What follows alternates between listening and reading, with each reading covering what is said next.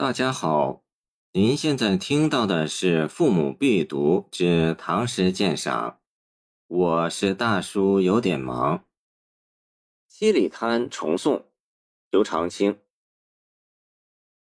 秋江渺渺水空波，月客孤舟欲傍歌。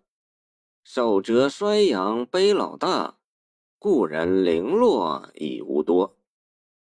诗题一作《七里滩》。宋严维，严维与刘长卿友善，相互唱和，有赠送诗数首。柳塘春水漫，花屋夕阳迟。见酬刘员外见寄，就是歌咏友情的名句。大历年间，长卿再度遭贬睦州司马，时值秋冬之际，此诗盖作于其时。七里滩一名七里濑。在浙江桐庐县炎陵山西，岸边两山重起壁立，连亘七里，水始如见。见北宋乐史《太平寰宇记》，其地临近睦州，唐时一度属睦州辖地。长卿再度遭贬，心情愤满烦恼，地远心难达，天高傍一城的处境。自然形成年光消减步，秋气入衰情的郁郁寡欢的冷落心绪。见案复后归睦州赠苗氏玉，他是北人居南。所谓相看尽是江南客，独有君为岭南人。见唐人包吉岭下卧疾，寄刘长卿员外，心情的惆怅自然难以名状。况且又碰上一个萧瑟摇落的秋天，这些心绪自然会渗入诗中。首句点明实地，浙江流经桐庐县为桐江，七里滩属桐江一段。秋水上涨，浩瀚无边。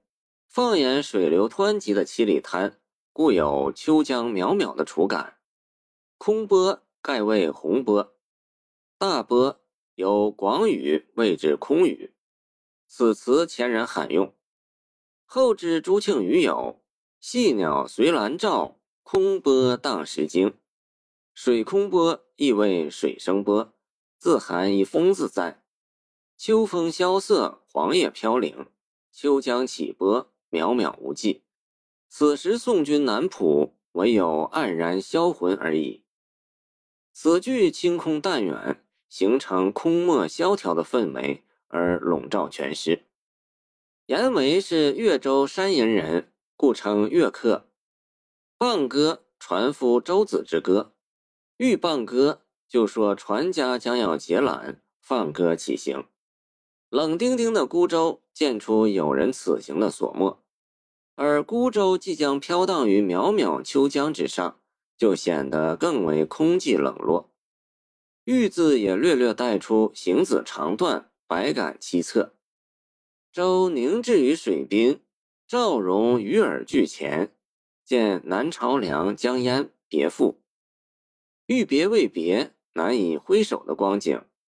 这两句使人容易联系起他的“帆带夕阳千里没，天连秋水一人归”的景况。见清溪口送人归越州。都能于言外见依依不尽之情。上二句的意志就已有些凄清，欲傍歌又逼出手折衰杨悲老大一句。折柳本在寄书别情，而素霜之秋岂有青青之柳？只有凋零橘黄的衰杨摇落江头。物后节续的迟暮又撞动年华老大的人生悲凉。有有及己，又有己及人，而连续自发一句“故人零落已无多”，秋江离别，物衰人逝，给诗人带来重重的摆脱不得的失落感。这种零落心态是安史之乱所带来的不可泯灭的时代伤痕和心灵阴影。现实是古木苍苍离乱后，几家同住一孤城。见新溪道中作，人世是故老相逢少，潼关不见多。见折冠后，却归故村，将过虎丘，怅然有作。楚目所及，处处逢高变，归人眼泪看。见木陵关北，逢人归渔阳。不仅故人零落，撞击诗人，而且社会衰退，人生无多，冷落寂寥，空漠萧条的时代心态病也在折磨诗人。空、残、寒、毒、秋水、孤城、夕阳等字眼，常常出现在诗人篇章里。摆在面前的前景，似乎也就成了乱鸦头落日，匹马向空山。见恩赐重推使牒，追赴苏州赐钱溪馆坐。山河荒漠，中心暗淡，家国社会似乎一切都在零落。这是时代风寒给大历十才子染上的流行性感冒。年辈较高的刘长卿，不少作品都受这种风寒侵袭。谢谢您的收听。欢迎您继续收听我们的后续节目。如果你喜欢我的作品，请关注我吧。